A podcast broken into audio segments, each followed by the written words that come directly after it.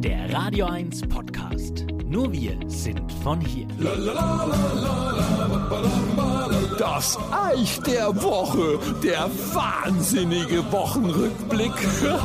Alte Schwede, was für ein Wettergrott aktuell, hä? Wie im Hochsommer, selbst die Eisheiligen haben dieses Jahr ihren Einsatz verpennt. Und so schön es auch ist, muss ich ja sagen, wo viel Sonnenlicht ist, ist auch Schatten. Denn mit den Temperaturen kommt gleichzeitig ein allseits bekanntes Übel daher, die Ausdünstungen einiger Mitmenschen.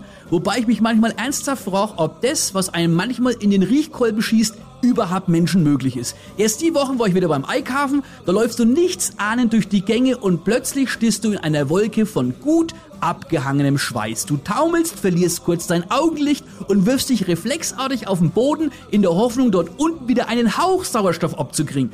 Paradoxerweise passiert mir sowas immer in der Parfümerie oder Hygieneartikelabteilung, wo dann die Dunstglocken auf zwar bar mit großen Armen vor dem Regal mit Deo-Sprays steht und glotzt, als ob gerade das Bernsteinzimmer entdeckt worden wäre. Und ich denk mir immer, ja komm, sei Amo im Leben so richtig verrückt und probier mal was aus, was du offensichtlich noch nie im Leben gemacht hast.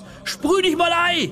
Dann fährst mit dem Stottbus ham und der Typ mit dem größten Feuchtbiotop unterm Arm befindet sich wo? Nicht auf am Sitz, sondern der steht natürlich im Gang an der Halteschlaufe. Und dann erkennt er mich noch. Ey, das Eich, grüß dich.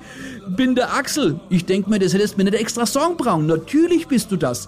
Und ich war schon, warum ich relativ selten mit der Bahn fahre. Erstens ist mir der Laden zu unzuverlässig und zweitens, ja, wie soll ich sagen, ab und zu kriegt der Begriff Zugluft eine vollkommen neue Bedeutung. Da nützte die FFP2-Maske natürlich nichts, das zieht dort durch.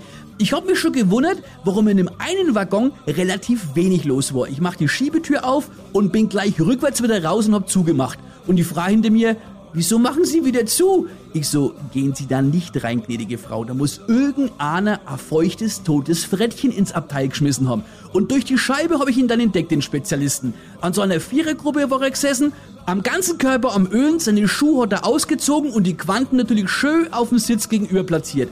Ey, die armer Schaffner. Also da finde ich, könnten mal die Beförderungsbedingungen angepasst werden. Wer in Bus und Bahn wie Iltis riecht, muss beim Fahrer oder Schaffner an Wunderbarem nachlösen.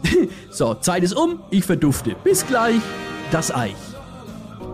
Euer Sender für die Region zum Mitnehmen der Radio 1 Podcasts. Wir freuen uns über eure Abos bei Spotify, Apple Podcasts, Google Podcasts, Amazon Music und bei dieser und natürlich auch über alle Kommentare und Bewertungen.